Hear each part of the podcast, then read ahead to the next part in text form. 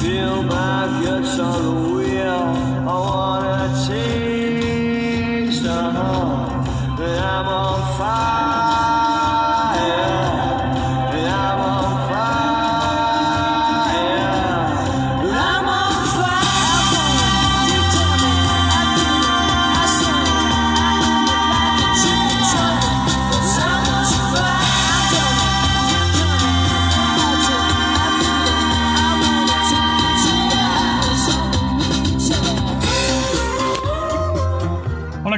Amigos? ¿Cómo están? Soy Jos Villalón y en nombre de todo el equipo dándoles la bienvenida a un nuevo capítulo del Free Hit Podcast, el podcast más cabrón del Fantasy Premier League en español.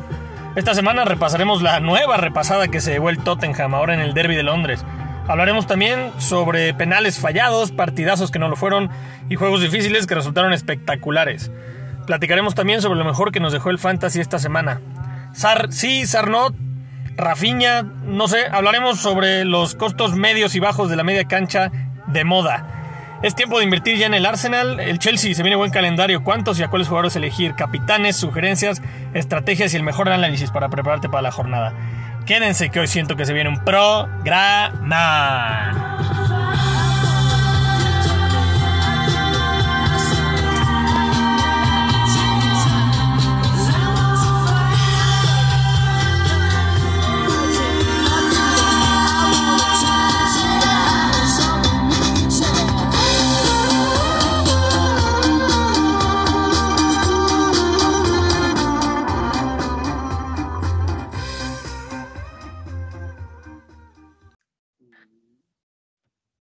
Y para hablar de todo lo anterior, hoy tengo conmigo a dos grandes invitados que no se esconden ante la derrota, que como fue la semana pasada y tal vez nos acostumbremos, dan la cara en las malas.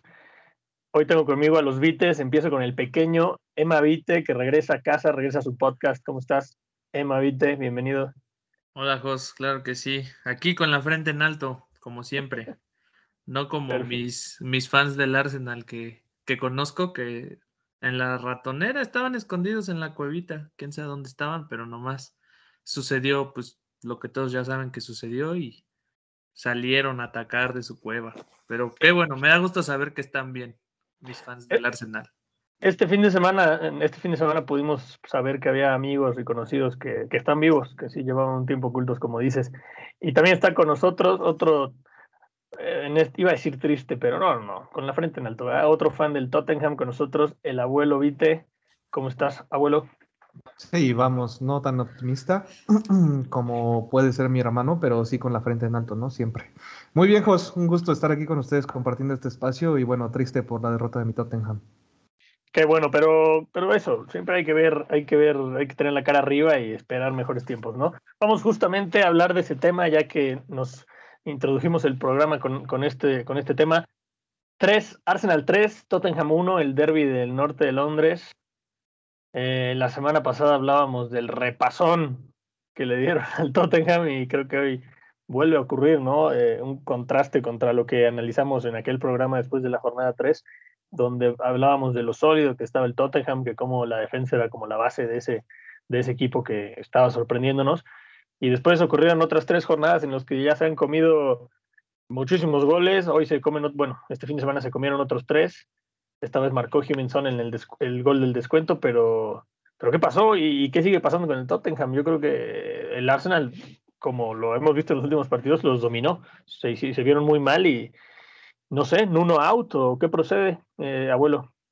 No, para nada, yo creo que es muy pronto para decir que en uno out. Sin embargo, lo- si lo recuerdan unas ediciones atrás, mencioné, ¿no? Que venían unas pruebas de fuego para el Tottenham, que venían partidos un poco complicados y tú mencionaste que si no salían al menos con 10 puntos era un fracaso, ¿no? Y bueno, pues aparentemente está siendo un fracaso. No voy a echar todo por la ventana y decir que uno se tiene que ir ya, pero ¿por qué no? ¿Por qué digo que no? Porque la, la semana en general estuvo muy atípica. ¿No concuerdas conmigo? Los resultados estuvieron como muy extraños a- en esta jornada y bueno, eso me hace pensar que el Arsenal es un equipo que sigue peleando por el descenso y simplemente fue la jornada desastrosa que le pasó a todos los grandes. Patadas de ahogados, señores, ahí está. No vino nadie a, a defenderse, pero ante la derrota solo queda atacar al rival. La realidad es que el Tottenham se comió tres contra el Palace, se comió tres contra el Chelsea y ahora se come tres contra el Arsenal. Nueve goles en contra contra uno a favor. Eh, a ver si la dinámica del descenso es de otros, ¿no? Eh, Emma, ¿tú cómo ves? Nah, a ver, no, ya te estás yendo muy lejos. No, Para contestar el comentario del abuelo, ¿no? Eh, El Arsenal ya tampoco pinta para descenso, pero el Tottenham no está mucho para hablar. Adelante. mira, eh, aquí la realidad es que el Arsenal, la realidad, el Arsenal está mal. Tottenham también, pero no solo porque el Arsenal haya ganado al Tottenham, ya va a empezar a repuntar, ¿no? Bueno, ese es mi punto de vista. El Tottenham jugó mal y vi en la mañana en Twitter, vi que el Tottenham se está arrepintiendo de no haber soltado a Kane al City cuando ofrecieron los 130 millones por él. Y pues, mira, ya metiéndonos un poquito en ese tema, yo creo que yo creo que sí debió haber haber Nuno dejado dejar ir, bueno, el Tote debo- debió haber dejado ir a, a Kane, porque pues los primeros dos partidos que jugaron sin él, la verdad es que jugaron mucho mejor que lo que estamos viendo ahorita. También es cierto, es cierto que Davidson Sánchez vendió mucho humo, empezó jugando muy bien y yo nunca he, a mí nunca me ha gustado Davidson Sánchez, la verdad. La defensa, No, no, no, y les falta, les faltaba un fichaje, ficharon a Romero, que al final no fue, o no está siendo quien esperábamos que fuera, pero la dinámica del, del Arsenal es que lleva tres victorias seguidas y la del Tottenham es totalmente al revés, tres derrotas seguidas. Entonces, eh, ahorita los dos están justamente en media tabla, no se puede estar más en media tabla, 10 y 11 respectivamente. Entonces, bueno, si sigue así, esto, ahí se van a quedar los dos, ni fu ni fa, eh, ni muy trascendentes, pero por lo menos este fin de semana en este derby dieron de qué hablar y, creo que fue buen partido. El, hay que hablar del Arsenal, ¿no? Ustedes son del Tottenham, pero la verdad es que el Arsenal con Bukayo Saka, Odegaard y Smith Road detrás de Aubameyang promete y pinta bien. Eh, Veía también por ahí un once combinado de este partido que elegían los fans también en Twitter y eran todos del Tottenham y la realidad es que se me hizo un poco extremo porque al final el partido lo demostró. El Arsenal jugó muy bien. Este tal Tomiyasu que yo dije aquí en el podcast que no conocía cuando llegó, está jugando muy bien, está sorprendiendo. Y como digo, estos cuatro hombres de ataque pintan bien, ¿eh? pintan mejor que un Kane que no quiere estar, y que un Lucas que es irregular y que un Son que puede que, por lo que acabo de decir, esté muy solo a lo largo de la temporada. Abuelo, ¿tienes alguna expectativa con respecto a tu Tottenham? Y también, aprovechando que te doy la palabra, ¿qué dices del Arsenal? ¿no? ¿Qué, qué le reconoces a este Arsenal? Que lo hizo No, bien, eh, del Arsenal no por quitarles mérito, pero ya era hora, ¿no? Muchas personas subieron al tren del Arsenal al inicio de la temporada, justamente por los nombres y cómo prometía la temporada del Arsenal, cosa que a las dos jornadas eh, se esfumó, ¿no? Y todos nos bajamos de ese tren del Arsenal, menos los, los empedernidos aficionados de- del Arsenal. No puedo hablar mucho respecto a ellos, ya que mi Tottenham, como bien lo señalaste, está en media tabla, pero yo creo que fue un buen partido, ¿no? Para la afición eh, de ambos bandos en general. Eh, digo, si bien nos vacunaron en el primer tiempo los tres pepinazos, eh, fue un partido lindo.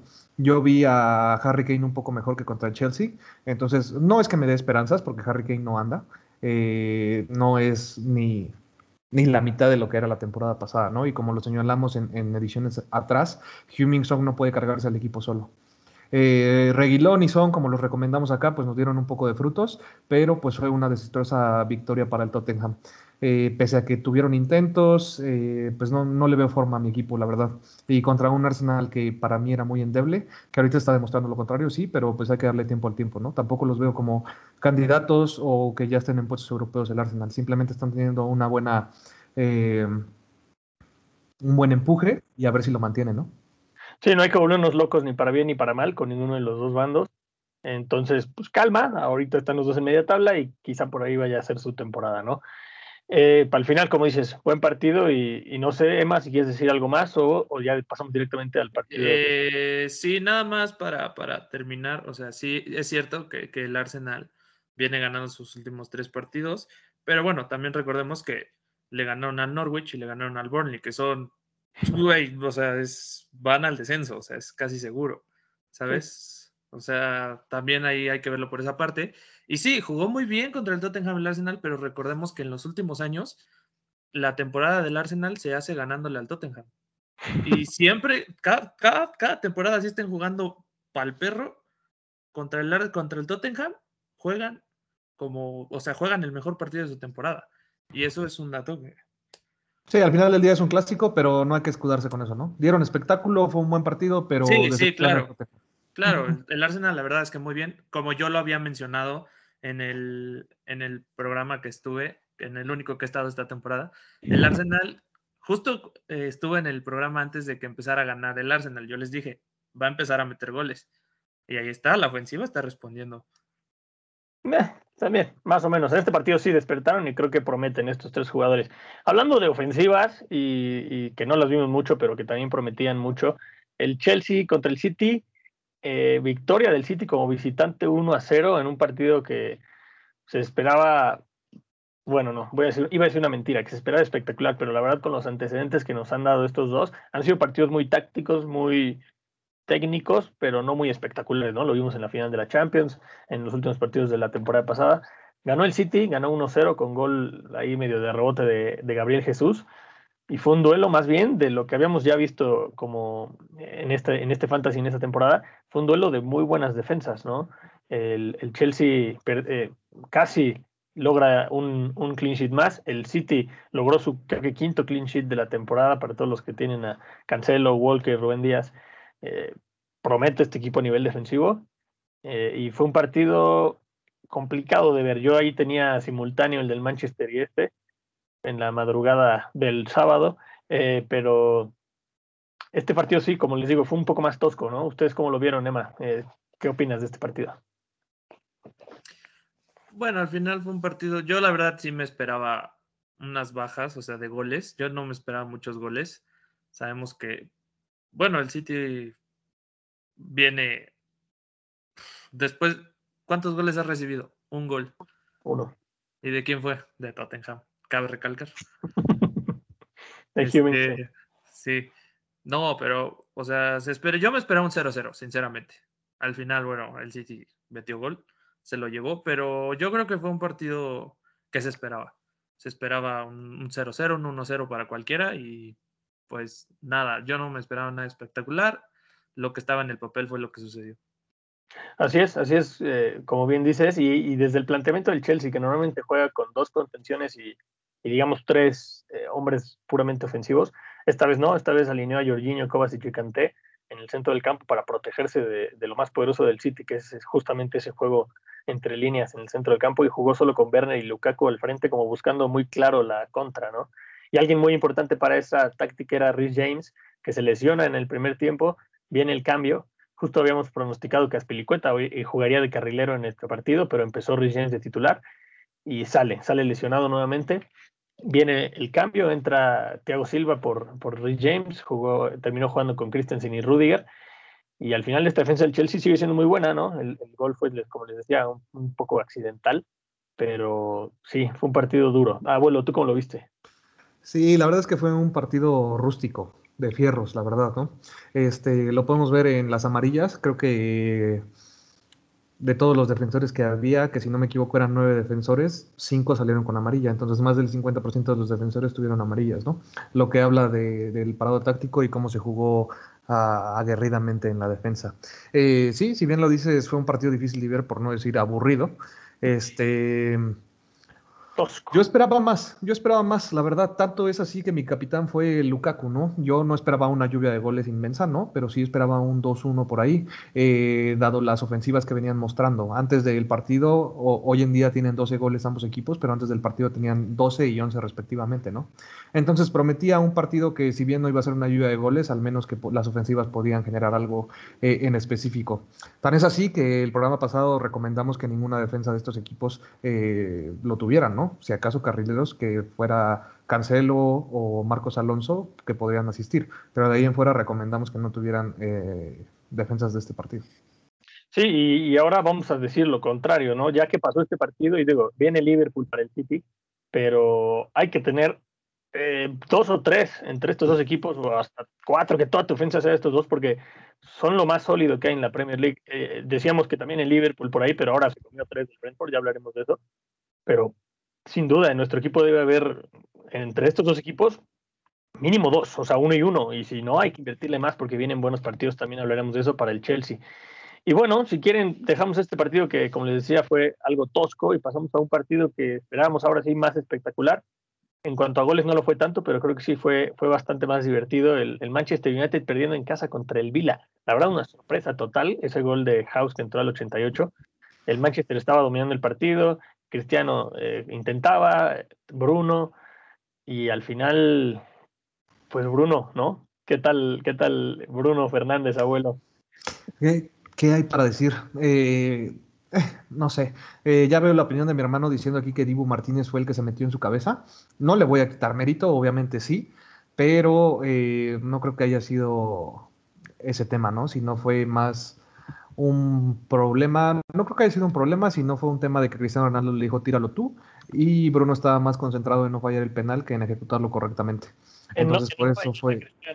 Exactamente. Entonces por eso fue que terminó pues mandándolo por encima, ¿no? Y pues bueno, triste para los aficionados del United, triste para el fantasy, triste para todos, ¿no? Incluso como nosotros como analistas recomendamos que Cristiano Ronaldo debería ser un must la temporada, eh, la jornada pasada y que incluso podría ser tu capitán, ¿no? Es más, creo que en la tabla de capitanes ya lo veremos, pero creo que fue más del 50% eh, de los del Free Hit Podcast capitán. Entonces, bueno, una desilusión, eh, triste eh, la situación del United. Triste me refiero a en el sentido de sentimiento, ¿no? Porque el partido fue bueno. Yo considero que lo hicieron bastante bien ambos equipos. Y estos dos resultados que hemos visto, tanto el City ganándole al Chelsea de visita como el Aston Villa al United, pues creo que respalda lo que yo decía, ¿no? Que esta fue una jornada un tanto extraña. Sí, y este partido en particular, porque bueno, un City te lo podías esperar quizá, o no fue tanta sorpresa, pero acá el Vila que resistió y resistió y resistió y se defendió bien. Esta misma alineación, no sé si es exactamente la misma, pero es prácticamente igual a la que jugó contra el Chelsea y que se comió tres cuando Lukaku marcó ese doblete. Entonces, pues uno hubiera pensado, claro, Ronaldo va a salir y va a marcar mínimo uno. Y cuando, marcaron, y cuando marcaron el penal, todos los que lo teníamos de capitán, eh, seguramente dijimos, bueno, ya está, se salvó el partido, aquí entra el gol de Ronaldo. Y de pronto vemos que toma el balón Bruno Fernández y como, di- como nos dirá ahora Emma Vite, el Dibu Martínez empezó a presionar, empezó con su juego mental y Bruno Fernández teniendo a Cristiano atrás, teniéndolo en la espalda, pues sí dice, ay, a ver si no me... No, le impone obviamente tener a Cristiano atrás y lo voló, lo terminó volando, terminó ganando el Vila. Eh, ya sabemos o no quién va a tirar los penales, quizá Cristiano le dio la oportunidad, ahora que lo falló, ya ahora sí los tome Cristiano, pero ya no estaremos tan seguros. Entonces, como veremos más adelante, mucha gente ya ha vendido a Cristiano. Eh, y bueno, en otros, en otro- viendo a otros jugadores, pues Greenwood con un nuevo blank, a ver si no otra vez eh, hay gente que lo venda. Pogba, que volvió a jugar, como nos ha platicado y nos ha insistido Cervantes, como vo- volante por izquierda. Eh, generó, lo hizo bien, le permite el paso a Shaw, ok, pero Luke De hecho, si me permites ahí, Sí, sí, sí. Perdóname. Sí, sale lesionado Luke Shaw y es una, una tristeza, ¿no? Creo que tiene 75% para jugar, habrá que estar pendientes de las noticias sobre él. Pero lo que te quería decir de Pogba es que justamente en el penal, si no hubiera existido una mano, él era el que iba a marcar. Y si no han visto la repetición, se lo recomiendo y porque yo siempre he respaldado a nuestro compañero Cervantes en ese, en ese sentido, ¿no? Que Pogba puede hacer mucho más volante abierto que de contención como lo utilizan o como lo utilizaban. Hoy por hoy está rindiendo mucho y creo que es una opción interesante a tomar en cuenta. Veremos, sí, cuando, cuando regrese Rashford, a ver si sigue jugando ahí. Pero sí, Luke Shaw, ya, los que tengan a Luke Shaw, ya, ya basta, ¿no? Ya la broma acabó. Fue uno de los mejores jugadores de la temporada pasada, pero. Y en la vida real lo está haciendo bien, tampoco es que lo esté haciendo muy mal, pero para Fantasy ya, se acabó. Emma, ¿algo que nos quieras decir de este partido? Eh, sí, yo quiero agregar varios puntos ahí como curiosos. Si, si vieron el partido, el United pudo haber ganado si Greenwood le pasaba tres tiros a puerta que hizo, que Cristiano Ronaldo estaba solo. Yo vi tres, yo conté tres, no sé si hubo más, pero Greenwood salió con un hambre de gol, no sé, quería meter gol y estaba pensando más en él que en el equipo. O sea, si te das cuenta, hasta Cristiano en dos hace su típico gesto de berrinche, Sí, sí, sí. este, de dámela, dámela, ¿no? O sea, entonces yo ahí, ahí, quién sabe, Greenwood, si se dan cuenta los entrenadores, bueno, ahí cuidado su titularidad. Pero bueno, o sea, nada más esa cosita. Eh, dos, también cabe mencionar que el equipo está molesto con Cristiano, porque no sé si supieron que él impuso su dieta en todo el comedor del Manchester United. Saludos, Cervantes. Sí, sí, sí. Entonces el United está molesto con Cristiano. porque impuso su dieta. Ahora, los que están vendiendo a Cristiano no están pensando bien, ¿no? O sea, es Cristiano. Cristiano después de que le, le empiecen a tirar hate en redes sociales, no confían en él o el equipo está en su contra, siempre, siempre, siempre, siempre, y es Cristiano Ronaldo, siempre regresa con gol, con más de un gol. O sea, yo creo que el siguiente partido Cristiano nos va a regalar uno, o sea, al menos un doblete. Yo creo que Cristiano Ronaldo va a regresar con un doblete. Este, y más por todo esto, de que los rumores de que el equipo está enojado con él y, mucha banda le tira que por qué no pidió el penal, que debió haber, haberse impuesto, en fin. Este es Claro. lo único que tengo La que... es muy creativa. Ya ves que la prensa es muy creativa con estas cosas y, y siempre es noticia sacar un par de clickbaits. No dudo que pueda ser verdad, pero va. No, al final es cristiano y vaya donde vaya, siempre, siempre anota. Ya hablaremos de eso justamente más adelante en el programa. Si quieren, vamos a repasar el último partido. Me cuestionan que hablamos de Liverpool. El Liverpool es un grande, el Liverpool es un gigante. Y, y Sí, lo es tenemos- 3 contra el Brentford. 3-3, como dices, contra el Brentford. Eh, otra sorpresa más de la jornada, la verdad. La verdad Pero ¿no? Por- Brentford, Brentford llegó a quedarse. Sí, completamente. El Brentford trae un proyectazo desde Championship, lo venían trabajando muy bien y esta es la muestra. O sea, lo que dijo Klopp después del partido, le costó muchísimo trabajo defenderse de los pases largos que buscaban a Tony, a, a. Eh, el Brentford jugó muy bien, le impuso a Liverpool su ritmo eh, y al final, digo, Liverpool atacaba, lograba anotar, pero siempre contestaba el Brentford. Nunca se dejaron y creo que esa es la diferencia entre un recién ascendido que trae proyecto como ellos a un recién ascendido como el Norwich que viene a pasarla y a, a regresar a Championship, ¿no? Un partidazo también, la verdad, muy espectacular, muchos goles. eh, y sí, como dicen, admirable lo del Brentford. Liverpool, porque es Liverpool, pues contestó y se mantuvo en el partido, pero gran, gran planteamiento de Liverpool y muy bien el técnico eh, Thomas Frank, que es uno de los mejores hasta ahora en esta temporada en la Premier League. Eh, abuelo, rápidamente, ¿qué opinas? ¿Liverpool se cae, como dicen algunos? No, para nada. Yo creo que aquí es más mérito de Brentford que una caída de Liverpool. Eh, incluso lo mencionábamos la emisión pasada, ¿no? Tú decías, eh, no creo que sea un partido del cual haya que escoger jugadores, contrario a lo que mencionábamos los demás. ¿Por qué? Porque puede ser que el Brentford se defienda, ¿no? Y que haya pocos goles. Bueno, no hubo pocos goles, pero sin duda alguna se defendió y sí le plantó cara a un grande como lo viene siendo el Liverpool, ¿no? Eh, la realidad es que se impuso, impuso a su ritmo, como bien lo señalaste, eh, se jugó al son que quiso el Brentford, la verdad. Si bien tuvo el 68% de posición en Liverpool, fue porque Brentford así lo quiso. Se sentía cómodo sin la pelota, eh, mandaba esos trazos largos a las espaldas de los defensas, entonces para mí estuvo planteado tácticamente y ejecutado a la perfección por los jugadores. Entonces, para mí es una victoria del Brentford más que un empate, ¿no? El punto que pudieron rescatar sabe a victoria. Victoria moral, sí, sí, sí. Y los defensas que si no es con clean sheets, es con retornos ofensivos como en este partido. Entonces también ahí hay que echar un ojo a la defensa del Brentford para, para el fantasy. Y bueno, y a rápido, Mbeumo, ¿no? Ya lo mencionaremos. sí, totalmente, Mbuemo es un crack y, y lo hizo muy bien. Ahora Tony también lo, to- lo tocaron más adelante. Eh, vamos a pasar rápidamente al, resto de los resultados. El Everton, que sigue jugando bien, le ganó 2-0 a Norwich. Bueno, un partido esperado, pero bueno, eh, al final Townsend sigue dando de qué hablar. Ducaré, Ducaré con gol, Gray por lo menos con asistencia. Estos son como los tres que todos están ahí eh, eligiendo para el fantasy. Leeds pierde 1-2 contra el West Ham. Antonio regresó y regresó con goles para castigar a los que lo habían vendido. El Leicester empata 2-2 con Burnley. Otra sorpresa. Bardi con hat-trick, aunque uno fue en puerta equivocada. Gran partido de Jamie Bardi. Eh, y el Burnley que le puso las cosas difíciles a un Leicester que va, está muy mal. ¿eh? Ya, a ver si lo tocamos en próximos programas porque es un caso especial el del Leicester que va, va mal. El Watford empató en casa 1 a 1 con el Newcastle. Una vez más, San Maximán eh, con retornos ofensivos, castigándonos a los que no lo hemos comprado y, ya subió muchísimo de precio, entonces ya va a ser más difícil. Eh, el Southampton perdió en casa con un golazo de Raúl Jiménez contra los Wolves. Regresa el gol de Raúl Jiménez, como se dijo también por ahí. Eh, el abuelo decía no lo hagan, no lo hagan, pero bueno.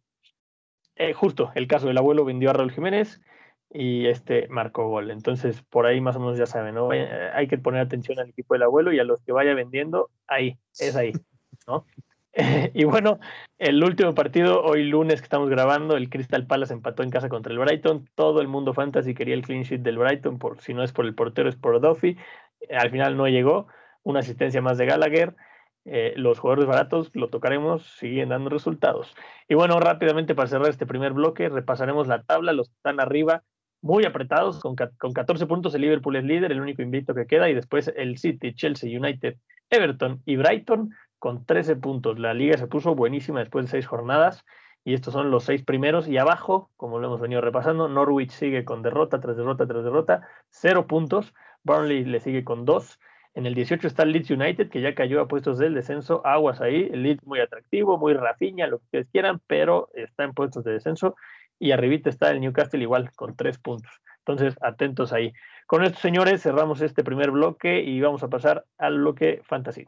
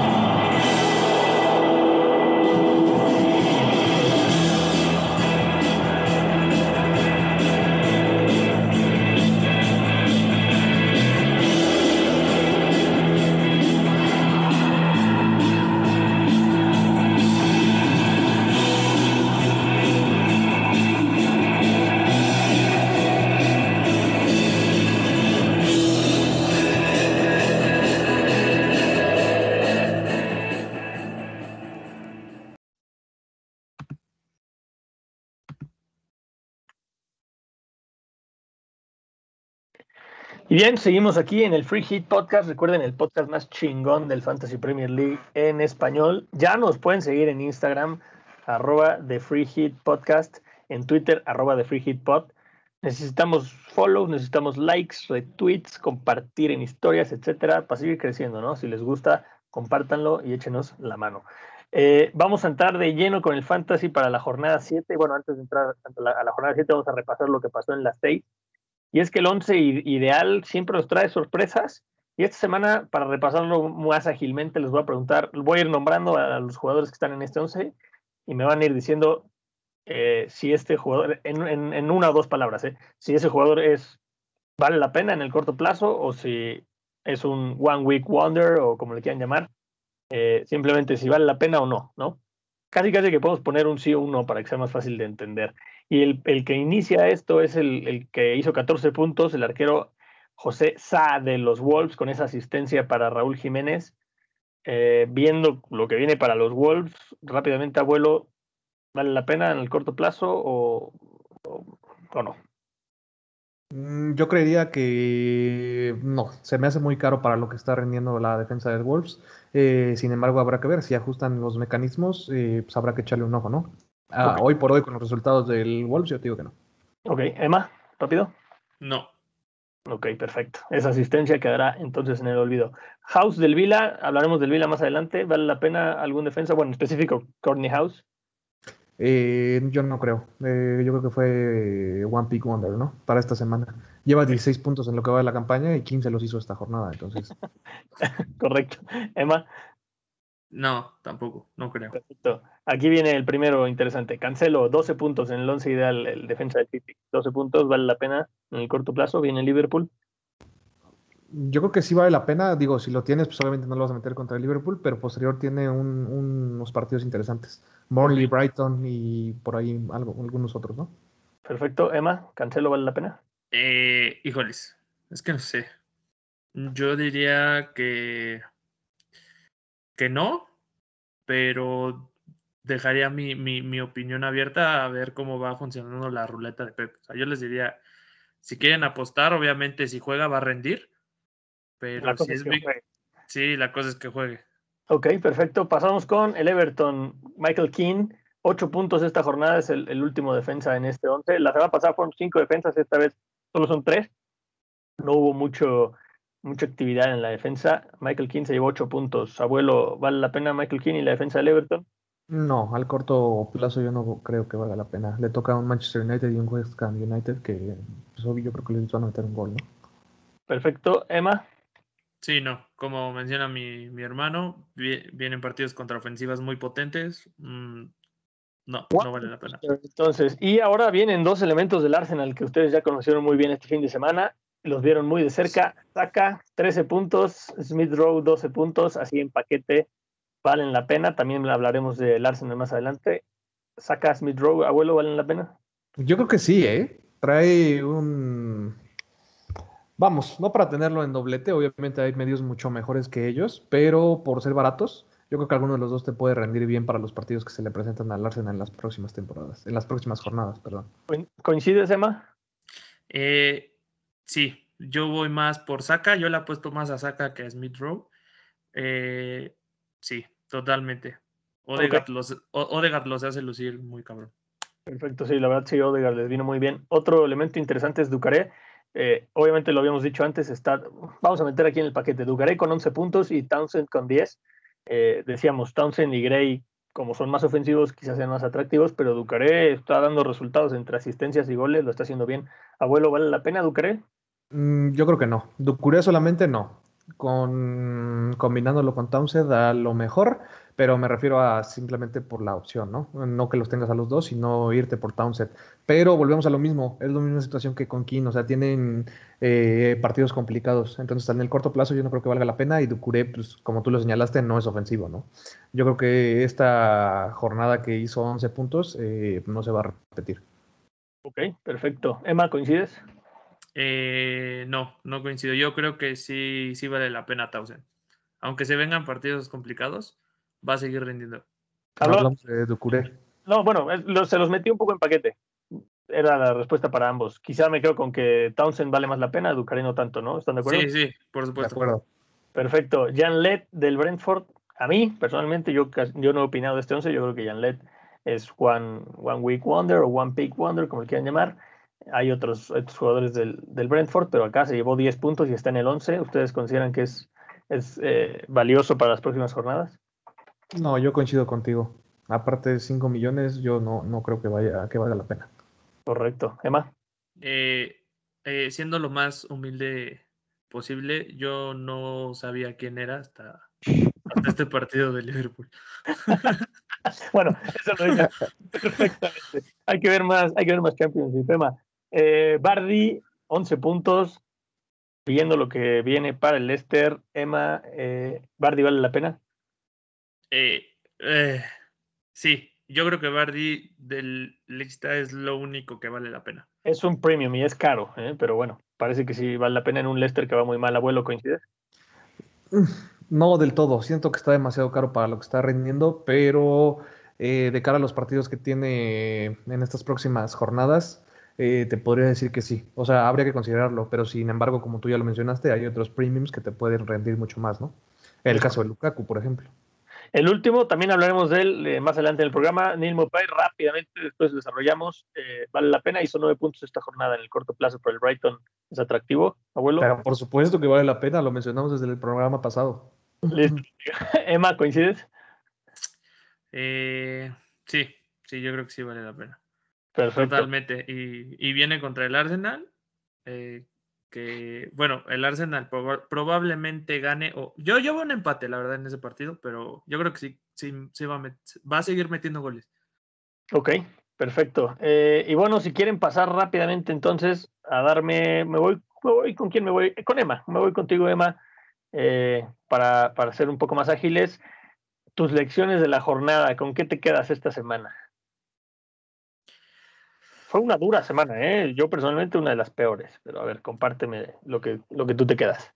Eh, sí, bueno, lo que yo me quedo, o sea, yo el, el fantasy pasado, yo como que me impuse una ley de fantasy, que es este, es muy difícil que después de dos jornadas buenas, un capitán te vuelva a rendir.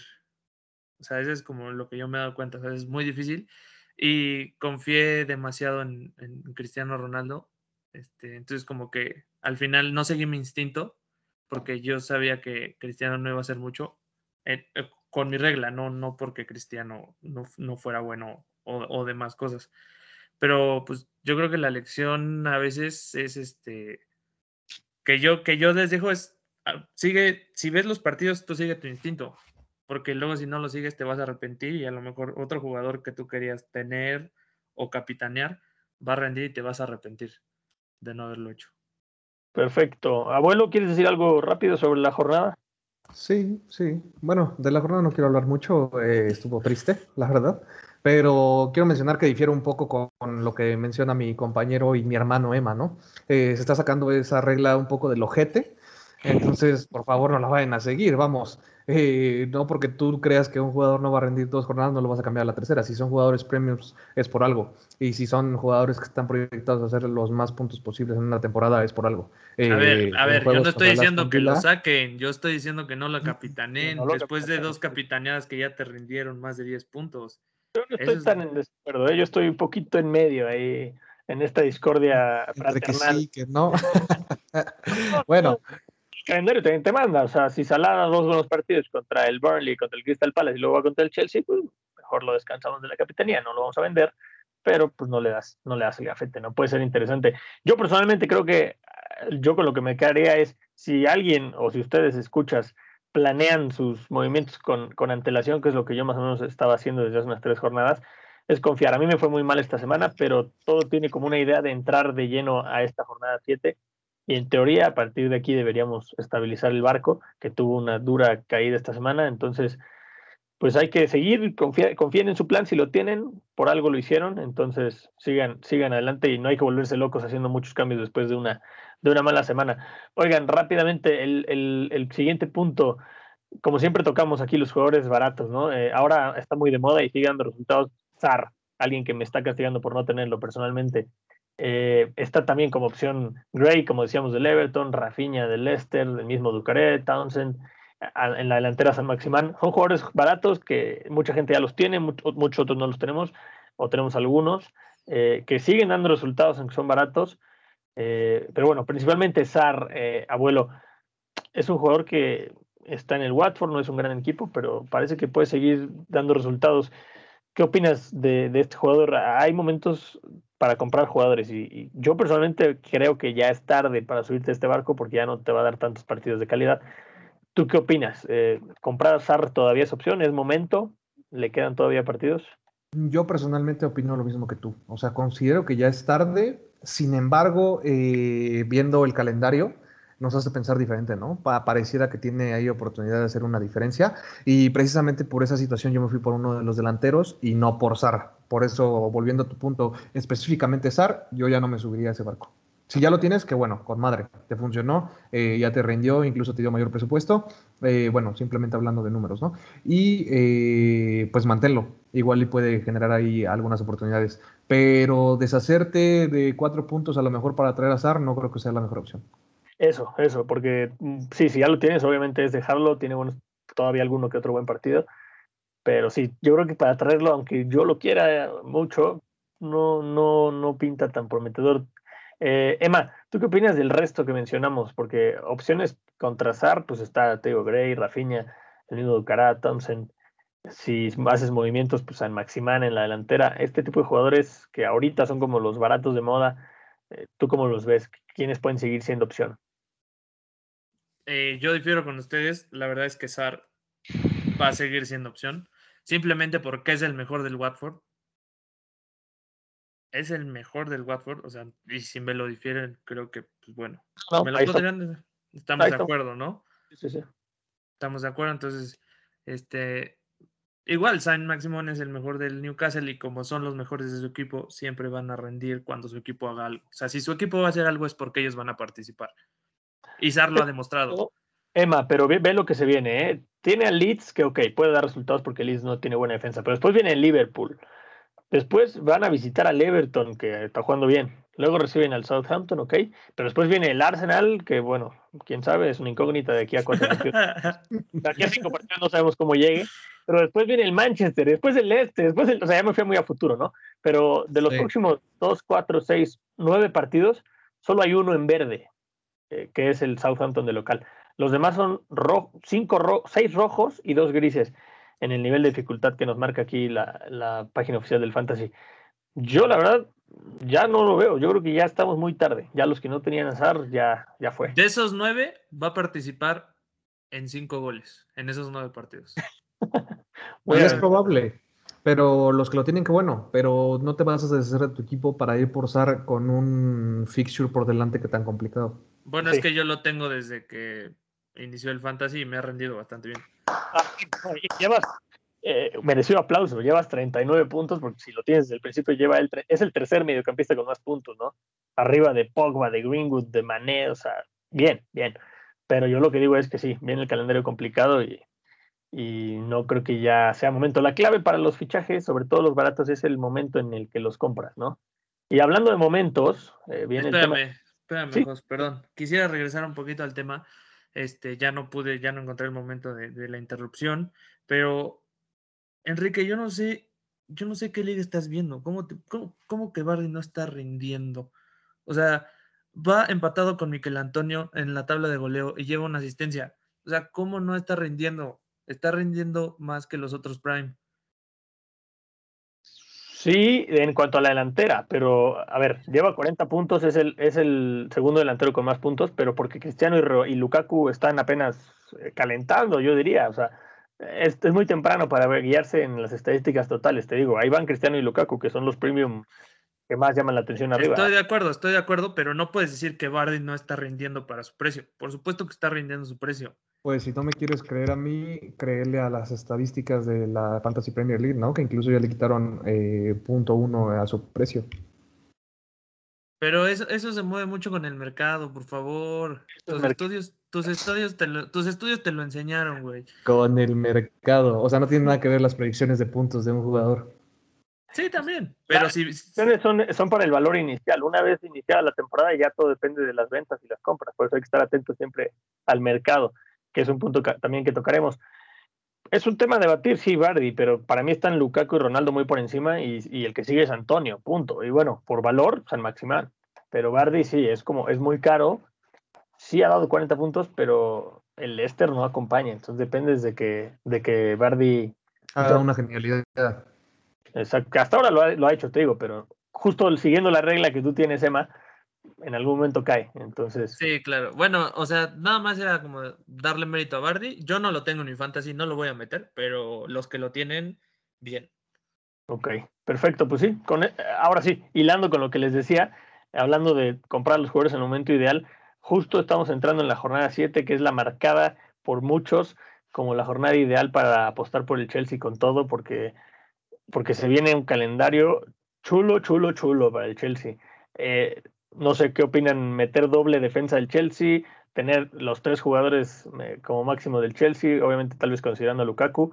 ¿Qué opinan? ¿Qué estrategia tomar? Eh, si quieres, Emma, tomar la palabra por el calendario que se le viene al Chelsea, creo que hay que meterle con todo, ¿no? Yo personalmente ya estoy cubierto con dos, vamos a estudiar si metemos un tercero, pero ¿tú qué opinas? Sí, por supuesto. O sea, yo le apuesto más a la defensa. Bueno, yo tengo, desde hace dos, tres jornadas, de hecho, tengo a Mendy y a Rhys James. Que Rhys James hay que ver, porque trae 75% de probabilidad de jugar, por, porque salió lesionado en el partido del fin de semana. Pero sí, yo creo que hay que apostarle a la defensa y a Lukaku. O sea, eso es lo que hay que apostarle. Digo, Sí, yo no sé si, o sea, es que para, para meter a Lukaku yo tendría que sacar a Cristiano Ronaldo. No sé si lo voy a hacer, pero pues suena buena opción. Suena buena opción y, y te hará ojitos, no sé qué opines, abuelo, cuando veas que va contra el Southampton, después contra el Brentford, después contra el Norwich, luego Newcastle, Burnley y Leicester. O sea, son seis partidos para tener en cuenta, ¿no, abuelo? No, por supuesto. O sea, a mí me encantaría tener a tres defensas del Chelsea. No lo voy a hacer porque tengo a Lukaku. Eh, y la realidad es que ya llegaremos a ello, pero se los adelanto. Va a ser mi capitán para la siguiente jornada, ¿no? Contra el Southampton. Eh, pero bueno, volviendo a la pregunta ideal, doble defensa del Chelsea, yo creo que sí. Eh, sin embargo, están muy caros. Eh, vamos, eh, Aspilicueta cuesta 6 millones cuando iba a jugar Rhys James y ahorita no sabemos. Entonces, irte por el Aspilicueta que cuesta 6 millones, Rudiger 5.7, eh, habrá que ver. O sea, la verdad es que yo creo que sí vale la pena considerarlo. Eh, tienen muy buen fixture por delante, entonces yo creo que sí va a rendir este, resultados, ¿no? En caso de que te llegues a ir por ellos. Ya está Rudiger en 5.7, ¿eh? 5.7 millones, así es, Rudiger. Qué bueno que lo dices porque aquí quiero hacer otro apunte. y es el momento de hacer las compras. Yo hace dos jornadas vendí a, Lu- a Rudiger porque justo enfrentaba al que fue al Tottenham y al City. Este, lo vendí. Dije, bueno, no vaya a ser. Y luego lo compro de regreso, no hay bronca. Y justo lo compré en cuanto, en cuanto terminó el partido contra, contra. Ay, ya no me acuerdo cómo estuvo. Pero el chiste es que lo traje de regreso antes de que subiera de precio. Este, y ahora me está diciendo que ya subió dos puntos. O sea, yo lo compré temprano justo porque dije, ahorita va a subir. Fue cuando clavó el gol contra el Tottenham. Eh, dije, ahorita la gente lo va a comprar. Horrible gol, por cierto. Bueno, pero la gente empezó a comprarlo, entonces dije, mejor lo compro ahorita porque si no va a subir de precio y ya subió dos. O sea, esto es lo importante también del timing, porque si no, yo tenía el dinero justito para los 5.5 que costaba. Y si me esperaba un par de días ya no me iba a alcanzar y adiós estrategia. ¿no? Entonces, también para que chequen bien el momento en que compran a un jugador. Eh, bueno, hablando del fixture que tenía eh, o que tiene eh, el, el Chelsea y, el momento para comprar jugadores, ha- hablemos un poco del Villa, ¿no? Que, que ya venció al Manchester United en su casa, venció 3-0 a un buen Everton y ahora tiene un calendario eh, más o menos, pero la pregunta es si es fixture proof pues después, después de lo que vimos contra el Manchester y el Everton, si vale la pena meterle al Villa con todo y que enfrenta al Tottenham, Wolves, Arsenal, West Ham y Southampton. ¿Qué opinan del Villa, eh, abuelo? Yo digo que no.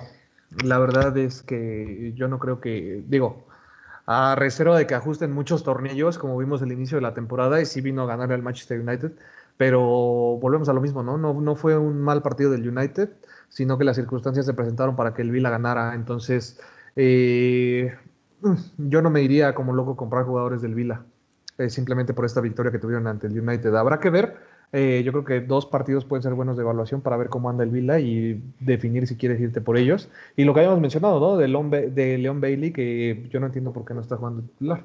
Ahora se lesionó, tengo entendido, entonces veremos si regresa, pero tiene mucho potencial, no solo él, sino buen día, entonces veremos cuando estén todos los hombres de ofensiva si, si los meten a jugar a todos. Y volvemos a, a- perdón, eh, retomando ahí, si tienes jugadores del Aston Villa, pues quédatelos. O sea, vamos, le ganaron a United, puede ser interesante, ¿no? Yo en lo particular tengo a Minx, me lo voy a quedar a ver qué sucede con él. Uf, Minx, me acuerdo hace mucho en la jornada 1 cuando lo tenía. Este siguiente punto en, en nuestra, en nuestra agenda del día. Eh, ya al momento que estamos grabando este podcast, 102 mil personas han vendido a Cristiano Ronaldo, ya más o menos lo hablaba Emma hace un rato. 102 mil personas, estamos todos locos, eh, es un mal partido, nada más es un blank, y, y- ya empezaron a vender a Cristiano a un ritmo bastante fuerte. Emma, ¿qué opinas? Ahora sí, desarrolla un poco más. O sea, es a mí súper precipitado ya vender a Cristiano, ¿no? súper precipitado. Y te lo juro, va a subir, va a subir como lo, como lo mencionas.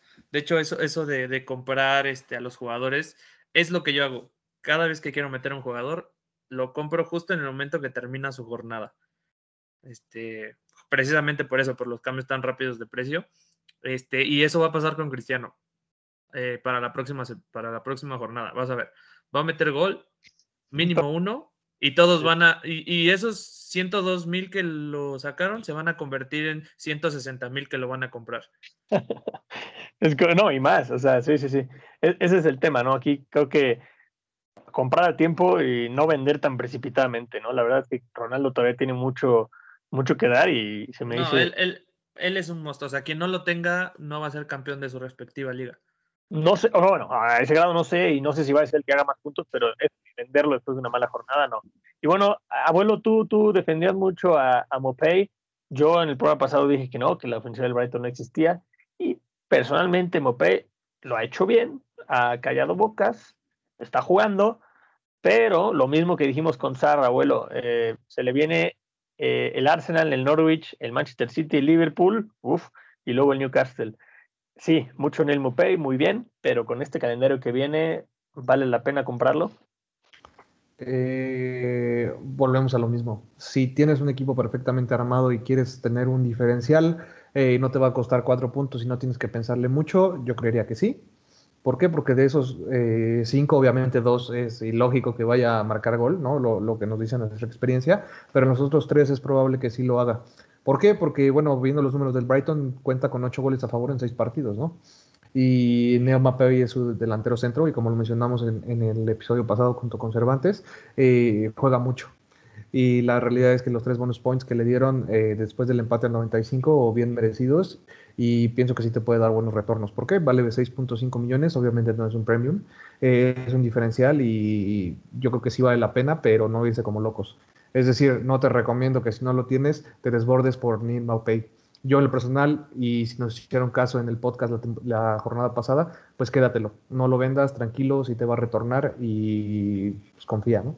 Y por lo menos ahora que viene, que viene, eh, ¿quién te dije que viene? El, el, Norwich, ah, el Arsenal y luego el Norwich, puede ser, pueden ser buenos partidos. Y justo hablando del Arsenal, Emma, eh, como ya dijimos ahorita, viene el Brighton, el Crystal Palace, el Villa, Leicester y Watford. Ahora que le ganó al Tottenham e hila tres victorias seguidas, la gente empezará a fijarse en ellos es buen calendario el que tienen y hay, como lo comentamos hace un rato, jugadores baratos como Smith Rowe, saca quizá ya en, en, defensa White o el mismo desconocido Tamiyashi, Tamiyashi o como se pronuncie.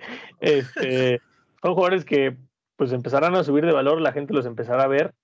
Eh, ¿Tú qué recomendarías analizando a tu rival del fin de semana, el Arsenal? Eh, ¿A quién ficharías? Yo a quién ficharía? Eh, yo ficharía a Odegaard.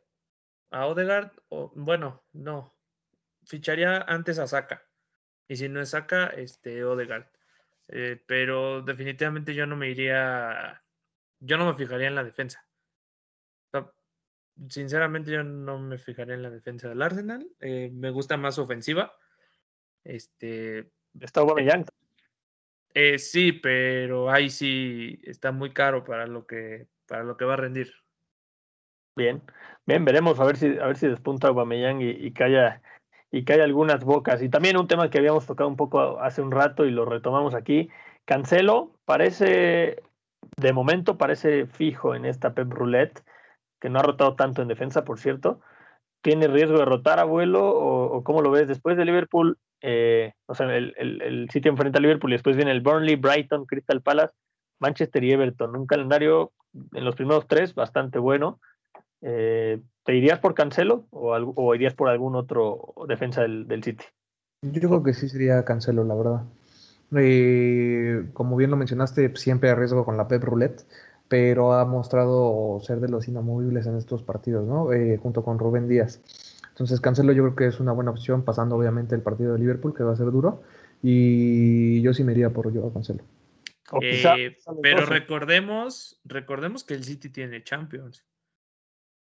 Pero en Champions va, va, a estar metiendo a Sinchenko como lateral izquierdo, supongo. Y por ahí. Cancelo. O al revés. Ya veremos, no, no creemos. Eh, la experiencia que nos ha dejado el City en esta temporada es que Cancelo es el que está jugando en Liga y lo está haciendo muy bien, ¿no? Entonces no creo que Pep le, le vaya a cambiar por ahí los cables. Si algo le funciona a Pep, lo deja, por lo general. Yo creo que Pep ahorita no está para rotar en Liga. En Champions yo creo que va a probar otras cosas. Pero bueno, al final, como dice Emma, puede pasar cualquier cosa y, y la ruleta de Pep a veces es, es, impredecible, ¿no? Pues, pues yo creo que al revés, o sea, yo creo que Pep está desesperado por ganar una Champions con el City. Pero este, ahorita no... Entonces, lo que, le, lo que le empiece a funcionar más, ya sea en Liga o en Champions, lo va a dejar en Champions. O sea, yo así lo ¿Fase veo. de grupos? Ya veremos.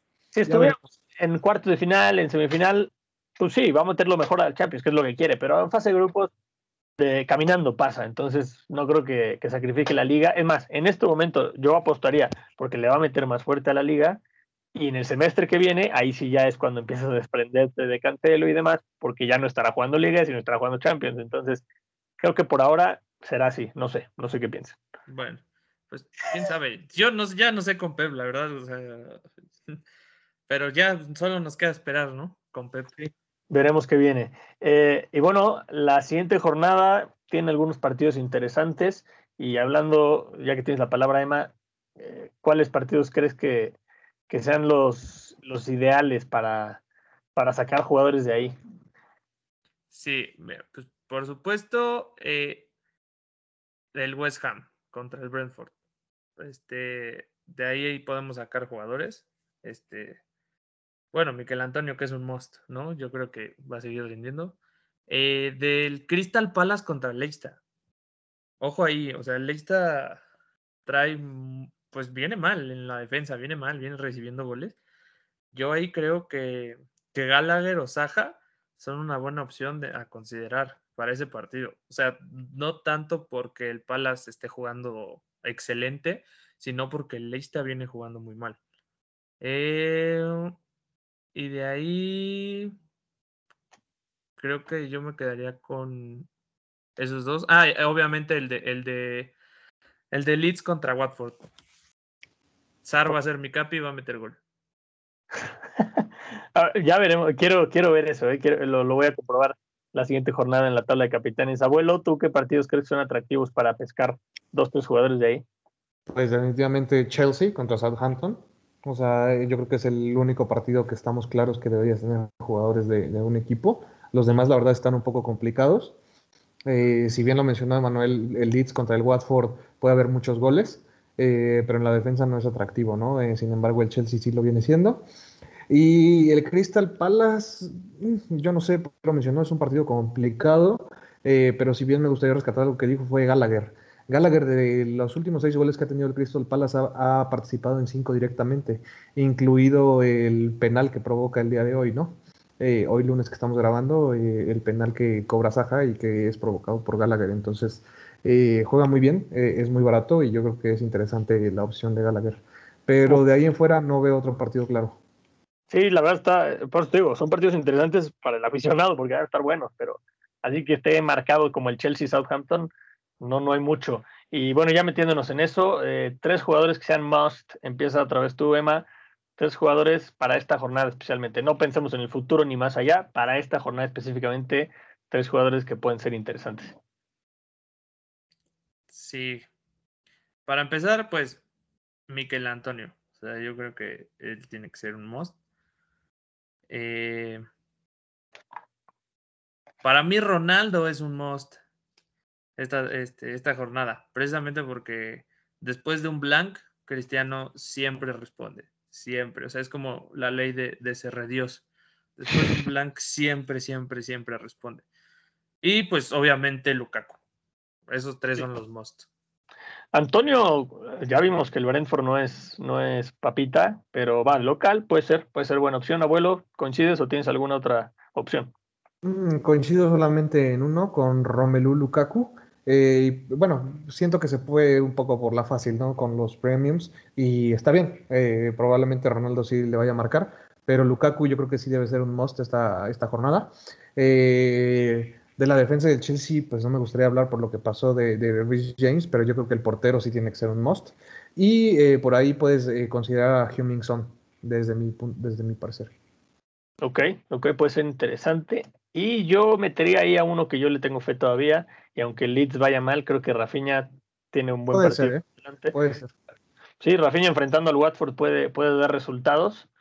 Eh, quizá con Antonio coincida. eh, y no sé, yo, yo coincidía también con lo, que, con lo que han dicho, pero puede ser que me, me, me suba al tren y no lo voy a comprar, les aclaro, porque no está en el plan de mi equipo, Claro. pero un jugador que va, que puede ser opción para esta jornada es, es otra vez Raúl Jiménez, ¿no? Que ya que encontró la red contra el Newcastle puede, puede volver a marcar y ya si marca, ahora sí ya empezaremos a tomar en serio ese nuevo tren y a ver si, si se une a nuestros planes. Eh, bueno, son, creo que son buenas opciones las que, las que estamos dando y, puede ser que tengan una buena jornada. Antes de, terminar, vamos a ver eh, los capitanes. No el capitán que ustedes van a elegir como tal, sino un capitán lo mismo que sugieran. eh, y después, ahora sí, el capitán que van, a, que van a elegir para la semana, para irlo metiendo aquí a la tablita que vamos a revisar después. En mi caso es lo mismo. el que voy a recomendar y el que voy a poner va a ser Romelu Lukaku. No hay más. creo que para esta jornada yo, yo creo que no hay más. Eh, Emma, ¿tienes algún diferente? Eh, sí, bueno, yo les voy a recomendar que si no fueron de los 106 mil pelados que sacaron a, Ah, ya van Cristiano, 106. Bueno, 102 creo era el número. El punto sí. es que seguro ya van 106. Pero Sí, bueno, el punto es que 102 pelados que sacaron, si, si no fueron de esos y todavía lo tienen, yo les recomiendo que lo capitanen. Va a rendir sí o sí. Y si hay un penal, se lo van a dar, van a ver, o sea, eso es seguro.